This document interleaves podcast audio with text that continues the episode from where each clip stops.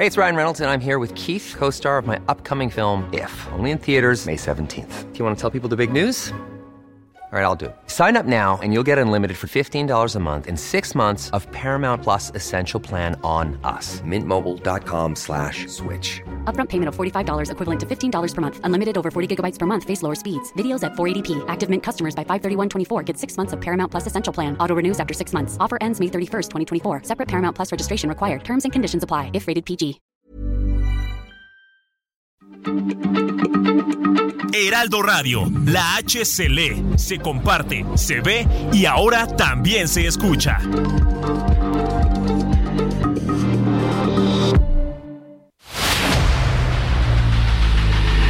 El dedo en la llaga. Había una vez un mundo en el que nadie creía. Un país de historias inexplicables. Una nación con personajes asombrosos. Santo Tomás tenía razón. Hay que ver para creer. El México increíble, las verdades que duelen, la voz de los que callan, el dedo en la llaga. Infórmate, diviértete, enójate y vuelve a empezar.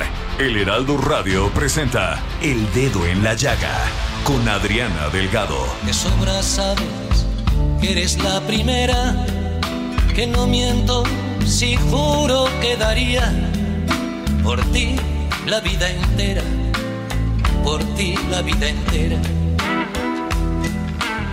Y sin embargo un rato cada día, ya ves, te engañaría con cualquiera, te cambiaría por cualquiera. Ni tan arrepentido, ni encantado de haberme conocido, lo confieso. Tú que tanto has besado, tú que me has enseñado. Sabes mejor Muy buenas tardes, ¿cómo están? Así iniciamos este dedo en la llaga de este lunes 5 de junio del 2023. Están ustedes escuchando a Joaquín Sabina, este gran cantautor español, más bien catalán, ¿no? Catalán. Catalán, eh, con esta canción maravillosa y sin embargo. Y déjenme decirles por qué les puse esta canción para iniciar este programa del dedo en la llaga. Yo soy Adriana Delgado, porque ayer Samuel Prieto falleció mi querido Ricardo Rocha, Sí, conductor de ADN 40, de la barra de opinión, de la cual yo soy directora. Y trabajé muchos dos años con él.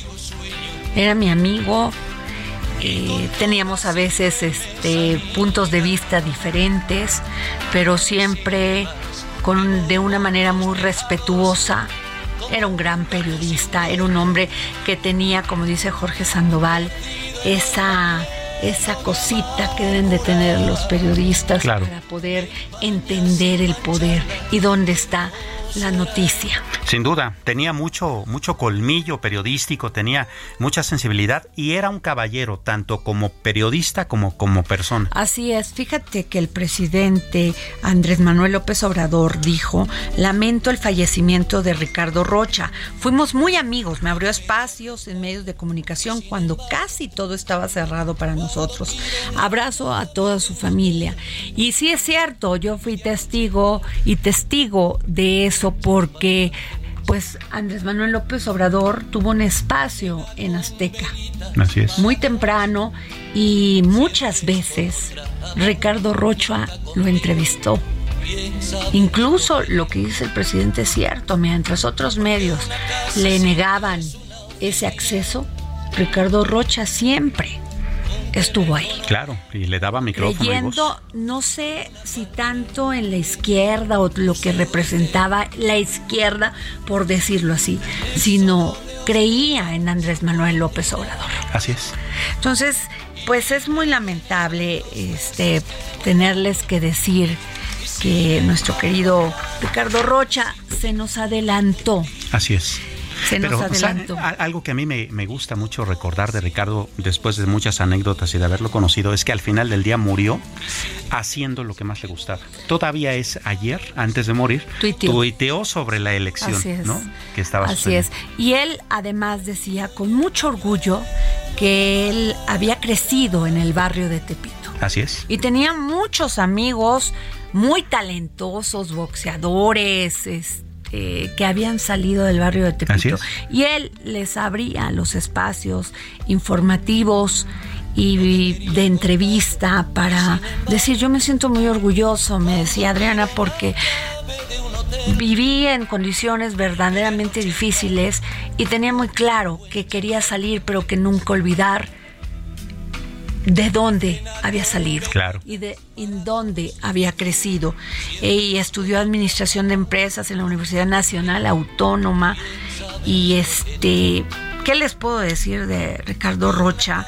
Condujo el programa para gente grande, que muchos se acordarán que duraba toda la Toda noche. la noche, así se es. empezaba creo que a las 10, 11 de la noche hasta el y a las 6 de la mañana terminaba. Así o sea, es. lo dices fácil, pero ¿qué, qué- qué estamos hablando? Siete horas de producción. Así es. Él al micrófono entrevistaba a uno, sacaba una nota. Me acuerdo que en aquel entonces pues estaba Estela Libera con él. Así es. Estaba también Adela Micha.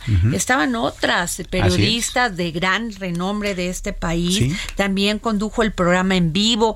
Fue coautor de co- Yo corresponsal de guerra. Fue coautor de Conversaciones para gente grande. Así es, sí. Bueno, estuvo en este en ADN 40 con nosotros. Así es, incluso Este, bajo tu dirección, y digo, hay que decirlo, este condujo aquel muy exitoso programa también llamado Animal Nocturno. Exacto. que era un programa eh, mucho más eh, avanzado todavía y muy elaborado para su momento porque eh, tenía todo, tenía cultura, tenía política, tenía música en vivo, Así es. tenía de todo. Y además, bueno, luego te- este, hicimos un proyecto juntos con Sergio Sarmiento que se llamaba Rocha y Sarmiento. Claro, que era genial. Y, y- y la verdad, cuando tuvimos que, pues, este, hablar con los dos, con Ricardo de inmediato, sí, con Rica- con Rocha, con Sarmiento a donde quiera él, este, Sarmiento igual con Rocha, incluso, pues, eran son amantes de esta ciudad. Y Claro. Ricardo Rocha amaba esta ciudad de México, se metía en cada callejón, la conocía perfectamente. Y de repente me decían, pues vamos a ir a, a un lugar que se bailaba salsa en, Claro. en- en la, no me acuerdo, en una esquinita y desde ahí pues que este, hacían el programa. Sí, y además y me metían en unos líos de Sí. producción que yo decía, bueno, pues Sí. vamos a echarle todas las ganas. La verdad, ¿qué te puedo decir? de Ricardo Rocha, todos mis respetos. Este, ayer tuiteó Jorge Armando Rocha, su hijo, gran periodista también, pues este una pues fue quien nos confirmó el deceso de Ricardo Rocha y dice papá abre tus alas fuiste bueno un hombre muy digno con los mejores valores. Abriste brecha cuando el sistema lo tenía controlado. Dejas sí. gran escuela periodística. Ayudaste a todo aquel que se te acercó. Te vamos a alcanzar. Te amo. Que Dios te bendiga siempre. Con él estás y si es cierto si es ven las redes sociales, eh, todo mundo eh, le aplaude a Ricardo Rocha Sin duda. haberles dado la oportunidad, el agradecimiento por haberlos iniciado en esta carrera maravillosa, a veces muy peligrosa en México, México, perdón, que es el periodismo, Samuel Preto. Así es, sin duda. Eh, yo te cuento rápidamente una anécdota. Yo empecé a reportear, digamos, en serio, en el conflicto armado de los zapatistas de 1994 en Chiapas. Ajá. Y por Bueno. supuesto, él estuvo ahí y... ah, Digo, tepiteños al fin del al fin y al Ajá. cabo, ¿no? Yo, yo también crecí ahí. Eh, por supuesto, pues no, no era yo muy cercano de, de él, pero él era una persona tan profesional que sin conocerme, y yo la verdad a él tampoco, un día le, le hice una par de preguntas sobre mi nota del día. y me dijo, Está bien, nada más ten cuidado porque aquí estás un poco como cargado hacia un lado, aquí no estás siendo objetivo. Yo te sugiero que cambies esta palabra por esta. Precisión milimétrica. Muy, muy, cuidadoso. Era súper cuidadoso. Muy cuidadoso. Y además, bueno, estos reportajes de Aguas Blancas, de toda esta, todo este tema en Guerrero, bueno, e, estos reportajes que hizo de estos desplazados en Chiapas, pues lo que sería después el levantamiento zapatista. Así es. Y él fue también de los primeros en informar la masacre de Aguas Blancas, este, la masacre de Acteal, ¿no? La de Acteal fue Ricardo Rocha. Así es. Así que todos mis respetos, querido Ricardo, donde quiera que te encuentres, te mando un beso. Así es. En paz descanse, Ricardo Rocha. Bueno, y este nos vamos a un resumen informativo con nuestro gran compañero Héctor Vieira.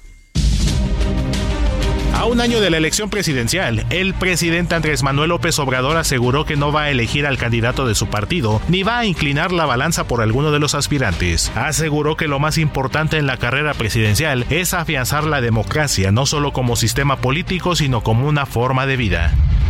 Tras los primeros resultados de las elecciones a las gubernaturas del Estado de México y Coahuila, el mandatario federal felicitó a los virtuales ganadores, Delfina Gómez y Manolo Jiménez respectivamente. Además, celebró que no hubo problemas mayores durante la jornada electoral de ayer domingo. A 14 años del incendio de la guardería ABC en Hermosillo, Sonora, el subsecretario de Gobernación Alejandro Encinas informó durante la conferencia matutina de este lunes que hasta la fecha se han hecho pagos de reparaciones compensatorias a 142 víctimas. Además, se han emitido 327 resoluciones a favor de los núcleos familiares de los afectados, brindando atención mediante servicios psicológicos, médicos y de trabajo social. De los 159 kilómetros que comprende el tramo 3 del tren Maya que va de Calquini, en Campeche, a Izamal, en Yucatán, hay un avance de 115 kilómetros. Así lo informó Javier May, director general del Fondo Nacional de Fomento al Turismo. Además, el presidente Andrés Manuel López Obrador anunció que en Campeche se construirá un sistema de transporte eléctrico que conectará el centro de la capital de la entidad con el tren, similar al que desarrolla el gobierno de Yucatán para conectar al tren con la ciudad de Mérida. Al proclamarse como la ganadora de la contienda electoral del Estado de México, la candidata de la coalición Juntos Haremos Historia, Delfina Gómez Álvarez, dijo que se acabaron 100 años de oscuridad y corrupción, por lo que inicia la era de la transformación en la entidad más poblada del país. Alejandra del Moral, candidata de la Alianza Va por el Estado de México, reconoció la derrota y dijo que la ciudadanía mexiquense ya se pronunció. Los resultados del conteo rápido y del programa de resultados electorales preliminares no le favorecen. Por su parte, Manolo Jiménez, candidato a gobernador de Coahuila por la Alianza Ciudadana por la Seguridad, llamó a dejar atrás los dimes y diretes, los desencuentros, las diferencias y ataques. La alianza PRI, PAN y PRD se perfila como la ganadora de la elección de este domingo en Coahuila, con un amplio margen en la competencia por la gubernatura y en los 16 distritos electorales, de acuerdo con el programa de resultados electorales preliminares PREP. La Suprema Corte de Justicia de la Nación discutirá un proyecto que permitiría al ex senador del PAN Jorge Lavalle Mauri, único acusado por el caso de Brecht que ha sido detenido, ampliar el periodo de investigación complementaria de su juicio con el fin de obtener pruebas a su favor. A pesar de que el Instituto Mexicano del Seguro Social trabaja en números rojos por el pago de pensiones y su nómina, rubros a los que destina 6 de cada 10 pesos de su presupuesto, el gobierno federal lo sobrecargó con obligaciones del recién creado IMSS Bienestar, mientras consolida su infraestructura y contrata a su personal médico faltante. El Servicio Meteorológico Nacional informó que este lunes continuará la tercera ola de calor en las 32 entidades del país, con temperaturas por arriba de 30 grados, aunque se esperan temperaturas máximas de entre 40 y 45 grados en Baja California, Sonora, Sinaloa, Nayarit, Jalisco, Michoacán, Guerrero, Chiapas, Tabasco, Campeche, Yucatán y Quintana Roo. En México hay un aumento de hasta el 73% de las tomas clandestinas de gas LP. Veracruz, Puebla, Tlaxcala, Estado de México, Oaxaca y Guanajuato son los estados con el mayor número de ordeñas ilegales, de acuerdo con datos de petróleos mexicanos. Este delito se ha convertido en una actividad criminal creciente, lo que pone en peligro la seguridad y la vida de la población, advirtieron especialistas. Con la aplicación del título 42 durante la pandemia de COVID-19 y que se prolongó hasta el pasado 11 de mayo, el gobierno de Estados Unidos violó acuerdos binacionales firmados con México para la devolución de migrantes, por lo que su retorno no se realizó de manera ordenada, segura y digna, así lo reveló un análisis de la Unidad de Política Migratoria, Registro e Identidad de Personas de la Secretaría de Gobernación.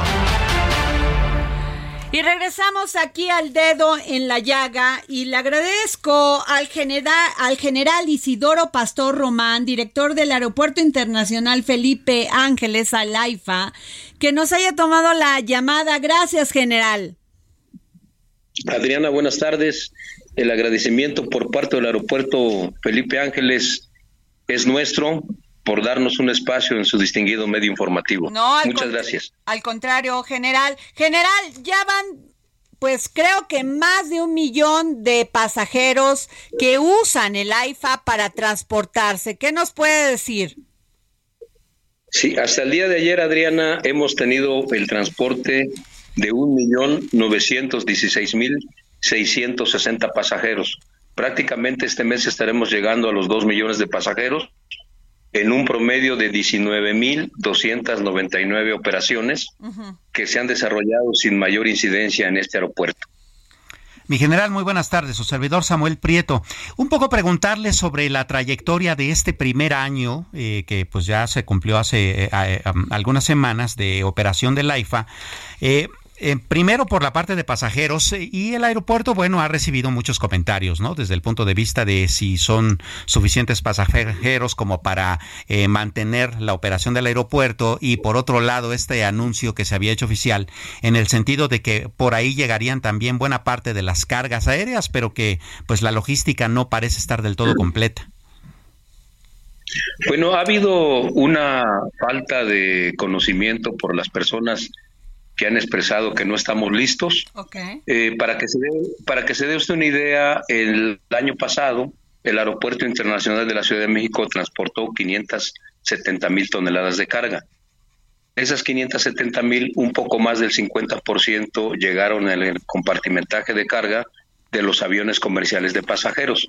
Esto significa que el aeropuerto de la Ciudad de México va a seguir teniendo operaciones de carga mientras exista en ese modelo mixto de operaciones de carga y pasajeros en los aviones comerciales. Significa que un promedio de 250 mil toneladas se tendrían que venir para acá. Si estamos hablando de un semestre, serían mil toneladas. De los 12 espacios que tenemos para el manejo de carga internacional, siete se encuentran ya listos para operar. Ya están operando algunos de ellos. Llevamos del 28 de febrero para acá, que inició de manera regular el manejo de carga, llevamos casi 6 mil toneladas de carga.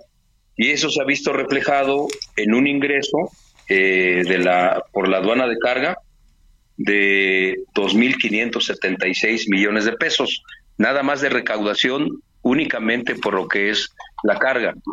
Eh, estos siete recintos que tenemos listos para operar a partir del segundo semestre, bueno, desde ahorita, pero que estarán eh, en, con mayores operaciones a partir del día 8 de julio de este año, pues nos dan la posibilidad de transportar hasta 400 mil toneladas de carga al año. Si se van a venir 125 mil más las que llevamos, pues ya se imaginará usted que tenemos una infraestructura sobrada para el manejo de este de este modelo de negocio que es la carga internacional. Claro, este general, eh, el pasado 23 de mayo fue publicado en el Diario Oficial de la Federación el decreto por el cual se expropia por causa de utilidad pública 113.838 metros cuadrados para construir centros de transferencia modal, los CETRAM, de la ampliación de la línea 1 del tren suburbano, una extensión que conectará la Ciudad de México con el aeropuerto Felipe Ángeles. ¿Cuál es la ruta que va a seguir el tren suburbano? Y que llegará a Laifa? Actualmente el tren suburbano de que parte de Buenavista tiene una parada en Lechería. De Lechería a este aeropuerto son 23 kilómetros. De esos 23 kilómetros, 8 de ellos están dentro del, del, polígono aeroportuario. Mi general Vallejo Álvarez ya construyó estos 8 kilómetros de vía, incluyendo la terminal, que me gustaría que la vinieran a visitar para que la conocieran y eh, restarían 15 kilómetros por parte de la empresa concesionaria, que, es la que está operando actualmente el tren suburbano. Y este también quisiera eh, ver si me puede este comentar sobre pues esto de recuperar la categoría 1 para el desarrollo del AIFA. Bueno, en la visita, en la reciente visita que hizo la FAA de Estados Unidos a nuestro país. Eh, parece que no hubo mayores problemas y tienen 40 días para pronunciarse. Es decir, en, las próximas semanas estaremos nosotros recibiendo la notificación como país. Es importante mencionar que la categoría número dos no es para las aerolíneas, no es para los aeropuertos, es para la autoridad eh, mexicana que nos representa ante los organismos internacionales de aviación, de aviación civil, y esto pues está a punto de superarse en las próximas semanas.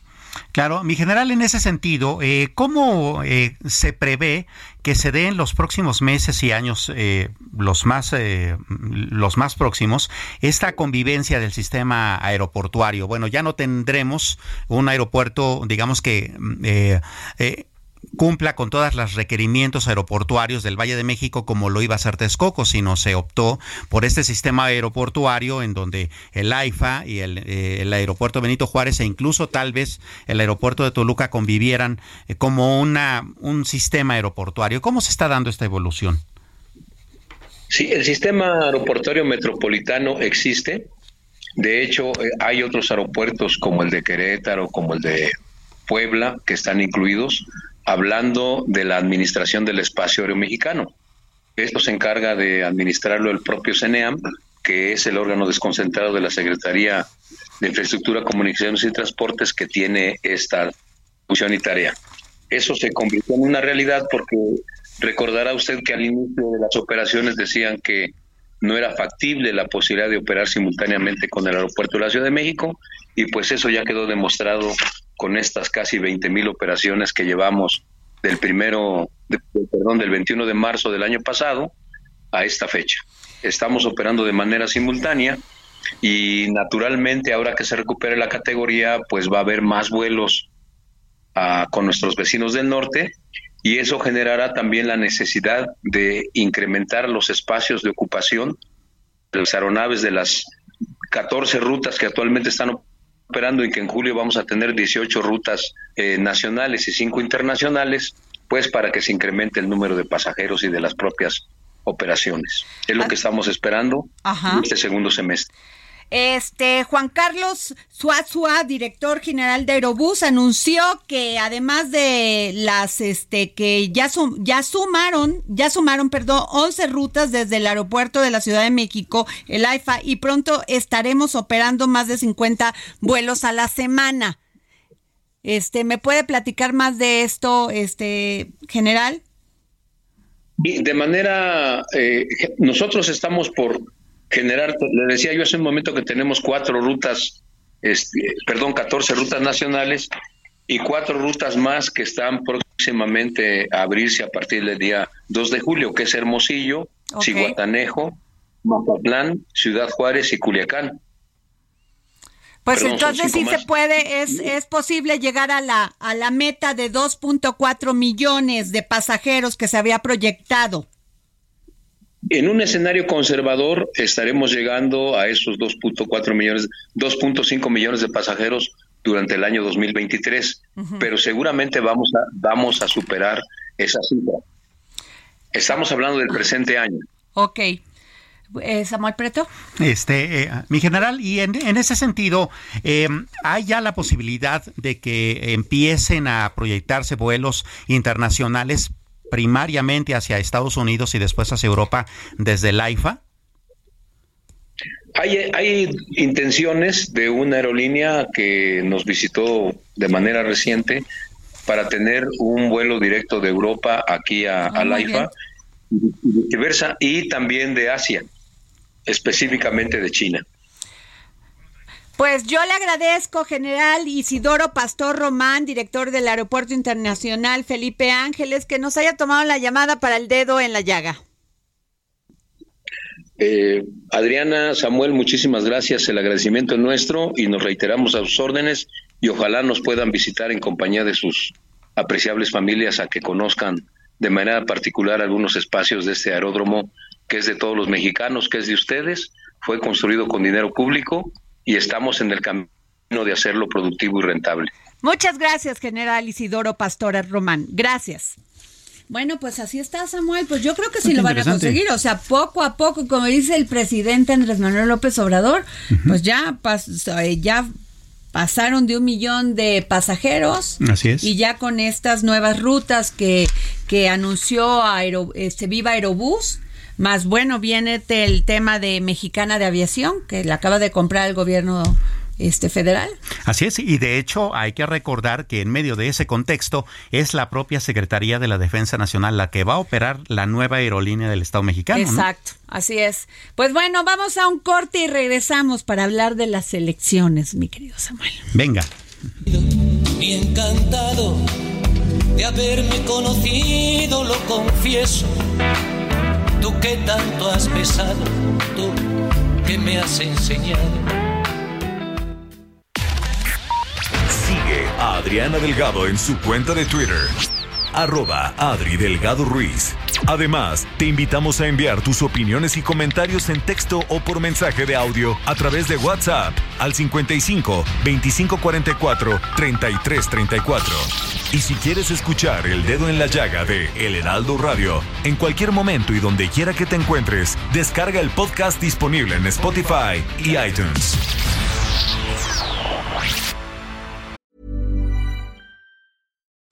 Since 2013, Bombas has donated over 100 million socks, underwear, and t shirts to those facing homelessness.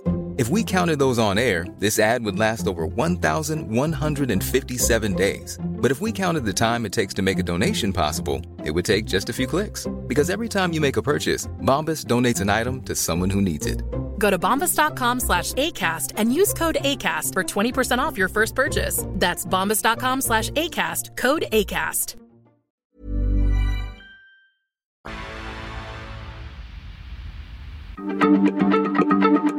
Heraldo Radio, la H se lee, se comparte, se ve y ahora también se escucha.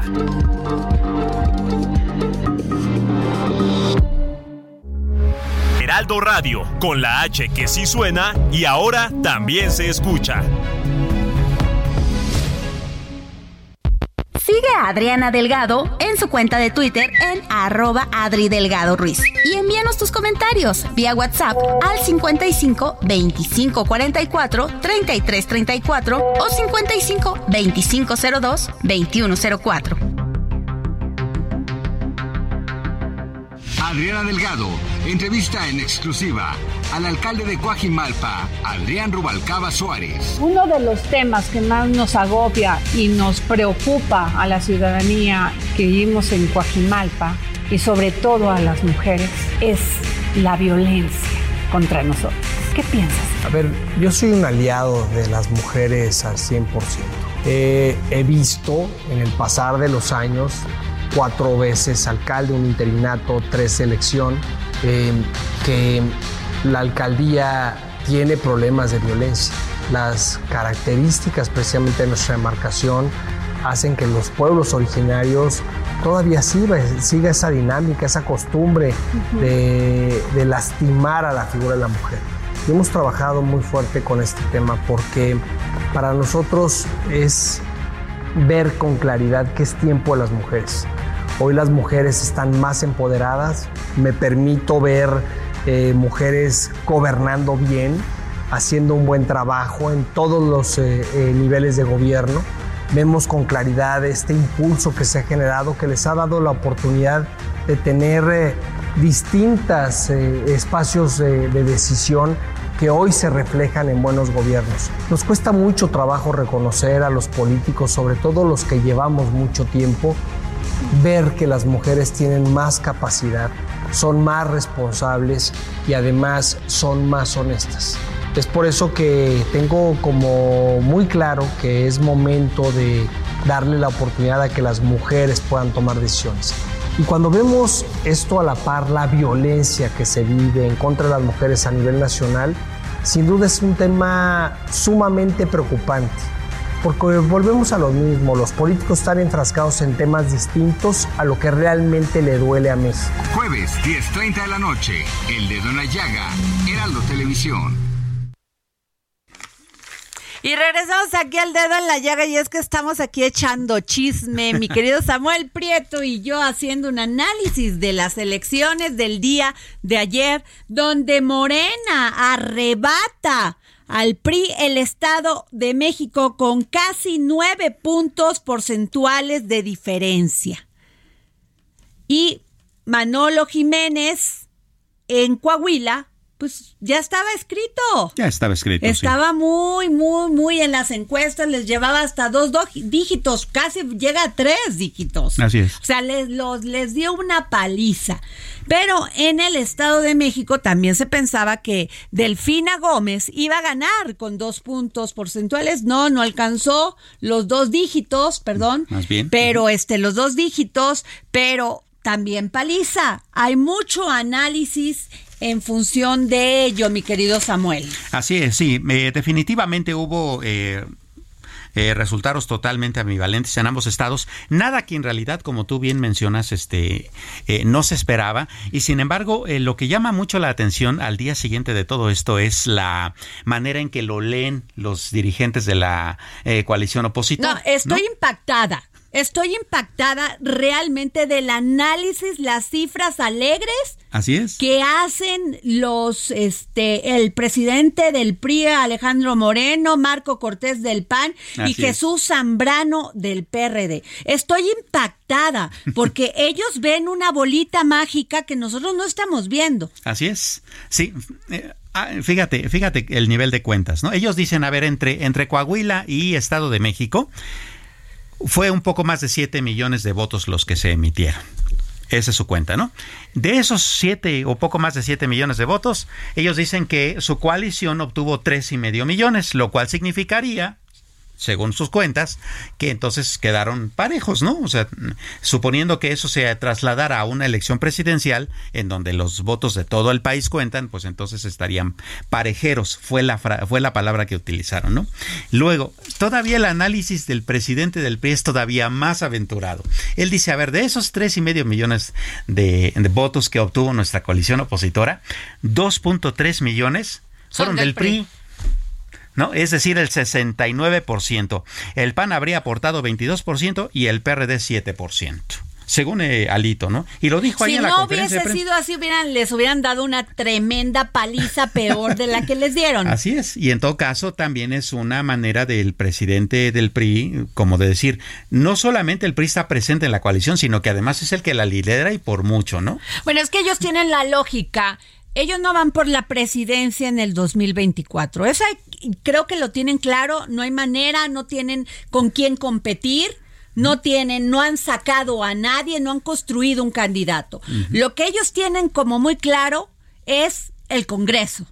Así es el Congreso y la participación dentro del gabinete del que sería el supuesto presidente, porque además hay una palabra que utilizaron durante muchas eh, oportunidades durante la conferencia de prensa del mediodía fue gobierno de coalición. Es decir, no, nuestra coalición no solamente es electoral, sino que también eh, los componentes de los partidos políticos que la integran estarían eh, siendo un gobierno pues, plural en ese sentido.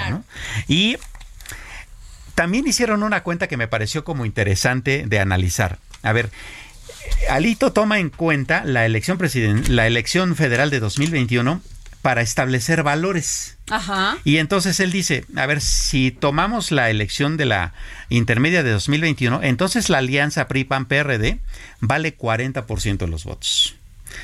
La de Morena, Verde y PT vale el 44%. Así es de que si Movimiento Ciudadano se nos agregara, entonces Movimiento Ciudadano valdría 5%, ¿no?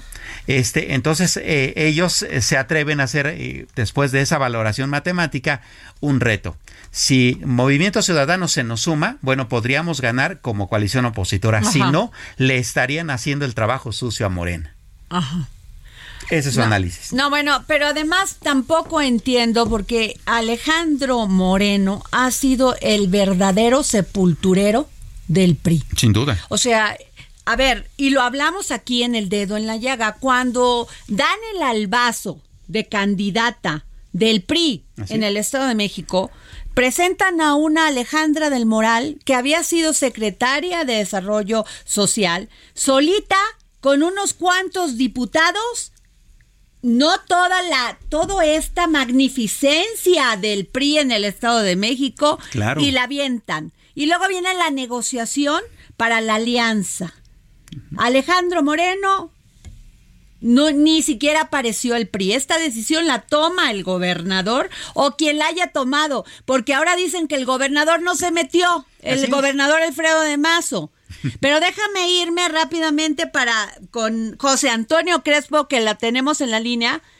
Ah, bueno, se cortó. En un momento nos comunicamos y no hicieron la operación cicatriz con quienes habían quedado en el camino. En aquel entonces Ricardo Aguilar, este, eh, Herrera. Así es que se habían sentido lastimados porque ni siquiera, ni siquiera les habían avisado que iban a sacar a la candidata del PRI, que era Alejandra del Moral. Claro, lo cual, por cierto, también hizo que uh, todavía hubiera una mella todavía mayor en la actividad de campaña de Alejandra del Moral. Así es, y en el, fíjate, y del otro lado, Delfín, ahí sí hubo Operación Cicatriz. Agarraron a Horacio Duarte, agarraron a Higinio, al senador Higinio, este, al, senador Higinio, y le dijeron, ¿sabes qué? Tú no vas, ni te muevas.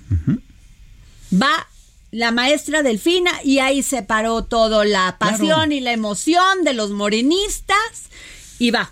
Claro, y entonces solita. y además había sido previamente pues ya candidata, ya había quedado cuatro puntos abajo de Del Mazo. Claro, lo cual significa también que había estado recorriendo el estado, ¿no? Y luego fue secretaria de senadora, luego secretaria de Educación Pública.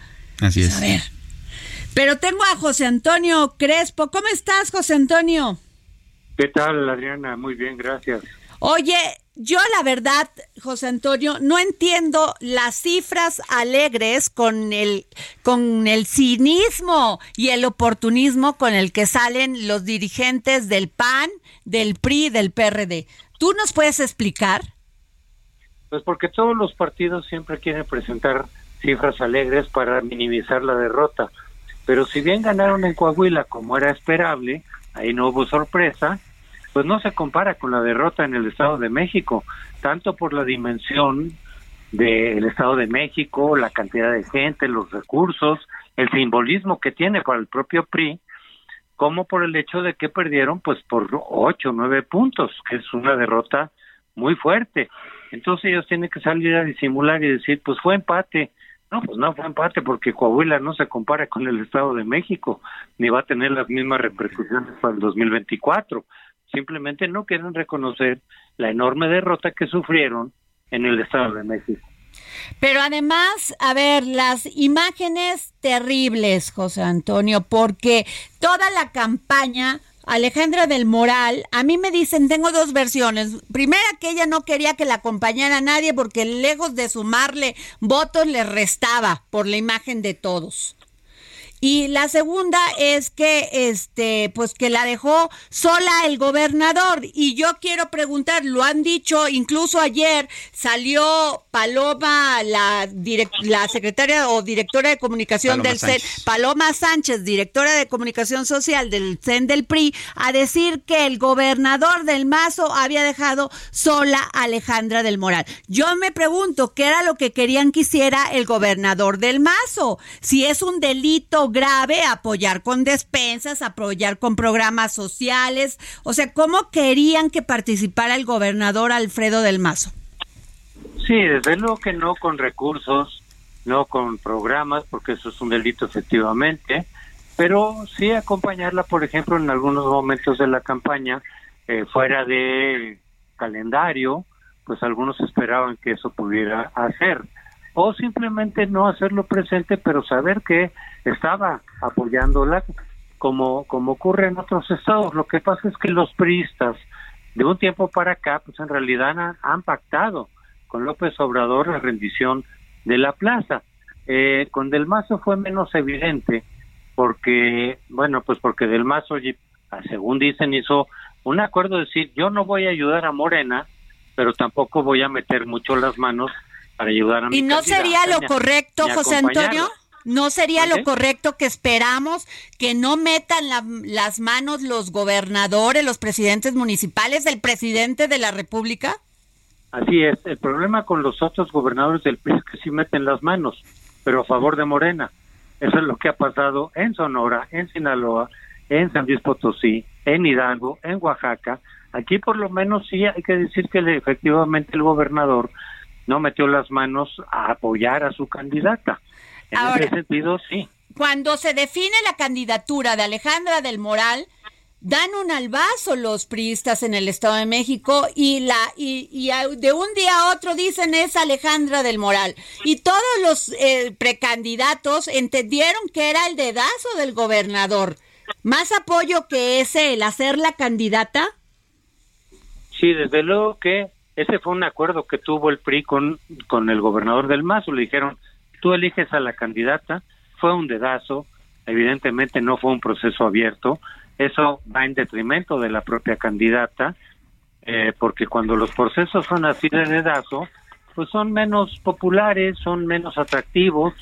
Y efectivamente pues ella pues hizo lo que pudo, una campaña bastante desangelada.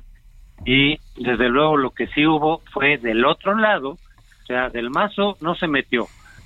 Y qué bueno porque como dices, eso puede ser un delito electoral. Pero del otro lado se metieron gobernadores y se metió todo el mundo del lado de Morena a apoyar a Delfina.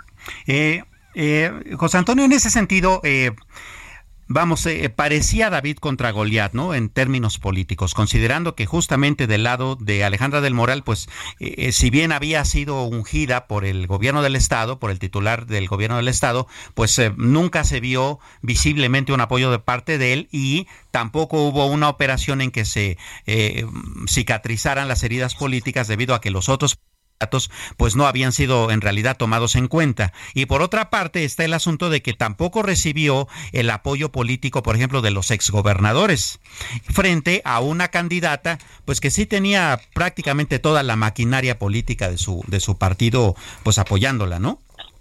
Así es, desde luego que la disparidad fue enorme, esa se notaba. No sabíamos por qué porcentaje iba a ganar este Delfina, pero pues solo indicaba que iba a ganar Delfina. No sabíamos si por cinco puntos, diez puntos, algunas encuestas le ponían más, pero todo apuntaba que efectivamente el Estado de México lo iba a ganar Morena, no ocurrió. Ahora, José Antonio, a ver, en el caso de Manolo Jiménez, Manolo Jiménez incluso tengo información que la gente que apoyó a Manolo Jiménez, decía que estaban más apoyados por el PAN que por el PRI y que cuando llegó Alito ayer a levantarle la mano a Manolo Jiménez hasta se quedaron así sacados de onda porque este señor a viene cuando nos dejó solos todo el día. Y luego sale Alito, primero sale con Alejandra de Moral a levantarle la mano cuando él sabía que no era así. Sí, este Alito así es ¿Qué cosa? Es que es el cinismo y el oportunismo, mi querido José Antonio. Por eso hay tanta, tanto enojo hacia los partidos políticos que nos cuestan todos los días. Totalmente. Y, y, en condiciones normales, cuando tú sufres una derrota de ese tamaño, el dirigente del partido renuncia. Hemos visto a varios dirigentes de partidos, tanto el PAN como el PRI en ciertos momentos, cuando ante una derrota o una tras otra, porque Alito ha perdido prácticamente todas las elecciones desde que llegó a la dirigencia, pero su estilo es de jugar para él y tener todo el cinismo del mundo y presentar las derrotas como como si fueran triunfos casi casi entonces eh, es una parte de la personalidad de Alejandro Moreno. Yo entiendo eso, que él quiera y que tenga una ambición personal, lo puedo entender, pero que no nos cuesta a los ciudadanos, a los electores. Desde luego, pero pues ni modo, como así están las leyes, les pagan a los partidos y ellos hacen pues prácticamente lo que quieren, sobre todo alguien como Alito que tiene todo el control del PRI, pues hace lo que se le pega la gana, evidentemente. Claro, este José Antonio, eh, ¿tú, eh, ¿cuál sería tu valoración con respecto entonces a cómo se proyectaría 2024 en el sentido de que, pues, eh, sí, en efecto, el propio Alito ha estado hasta ganando recursos legales para poder mantenerse eh, firme en, la dirigencia de su partido y eso también terminaría siendo justamente eso que acusa, que es una especie como de trabajo sucio para que el partido en el poder sea el que se, el que lo mantenga, ¿no? Sí, bueno, por supuesto. Este, él ha dicho que ni siquiera se descarta como candidato. Yo creo que sería pésimo candidato. Yo creo que si fuera el candidato sacaría algo así como dos o tres por ciento. Pero pues él así son las ambiciones de ciertos políticos. A mí me queda claro que van por el Congreso, José Antonio.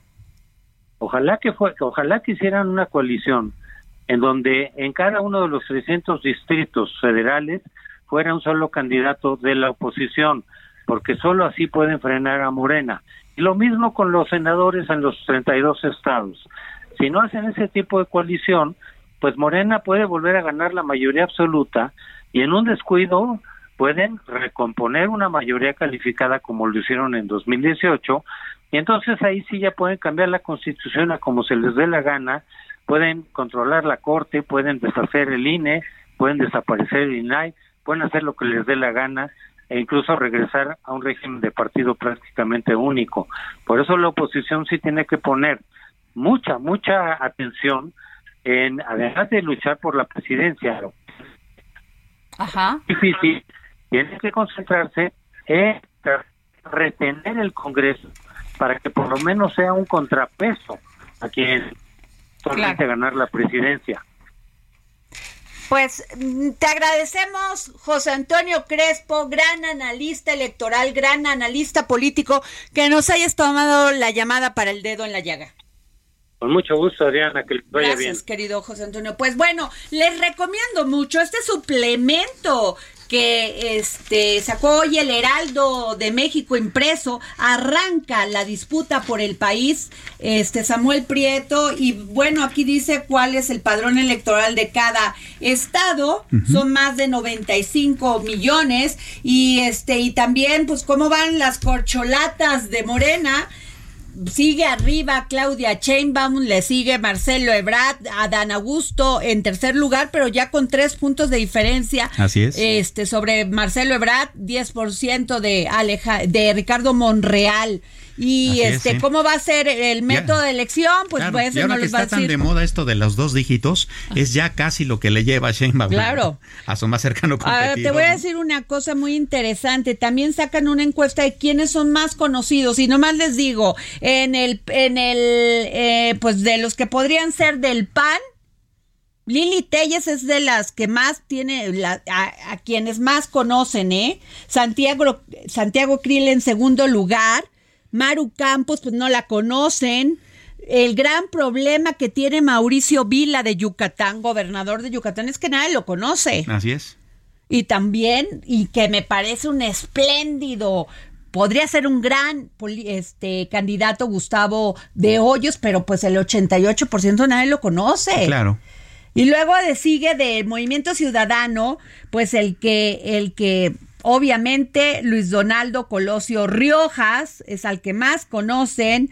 eh, Y el- más por el nombre que Samuel García nada más allá en Nuevo León, Dante Delgado, fíjate, aquí sale que no lo conocen, quizá es también generacional. Así es. Y Enrique Alfaro pues está ya en, en Jalisco, ¿no?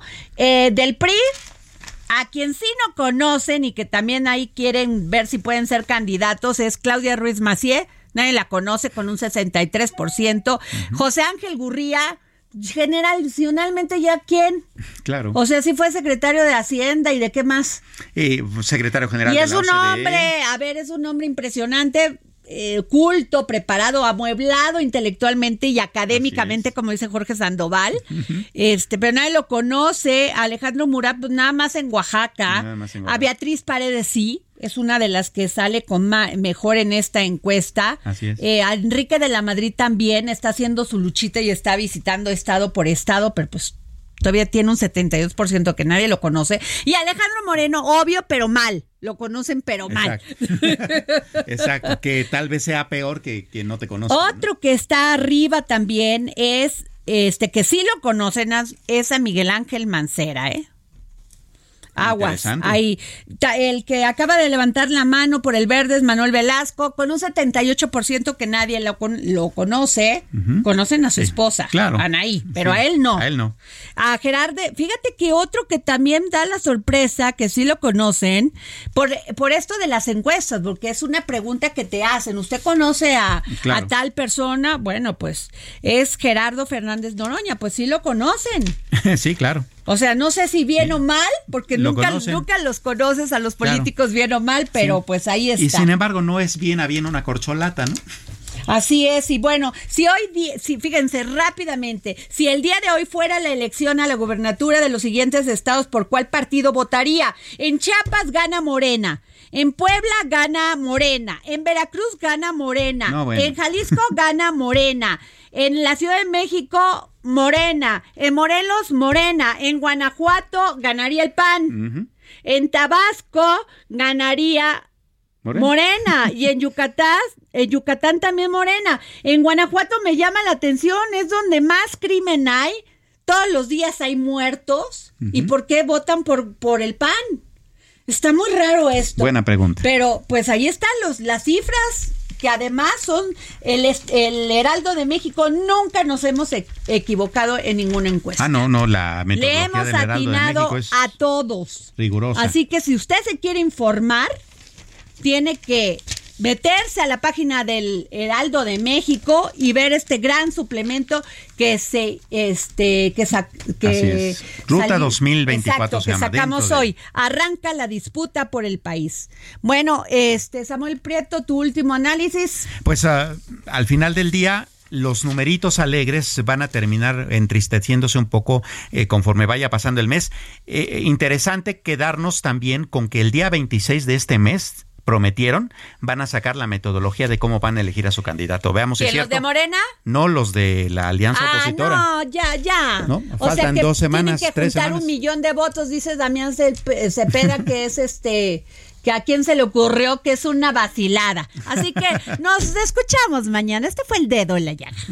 Sabes mejor que yo que hasta los huesos solo calan los besos que no has dado el Heraldo Radio presentó El Dedo en la Llaga con Adriana Delgado.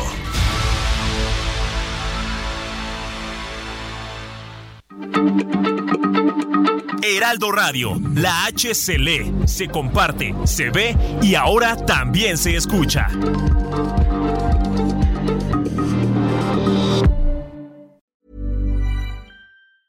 Even when we're on a budget, we still deserve nice things.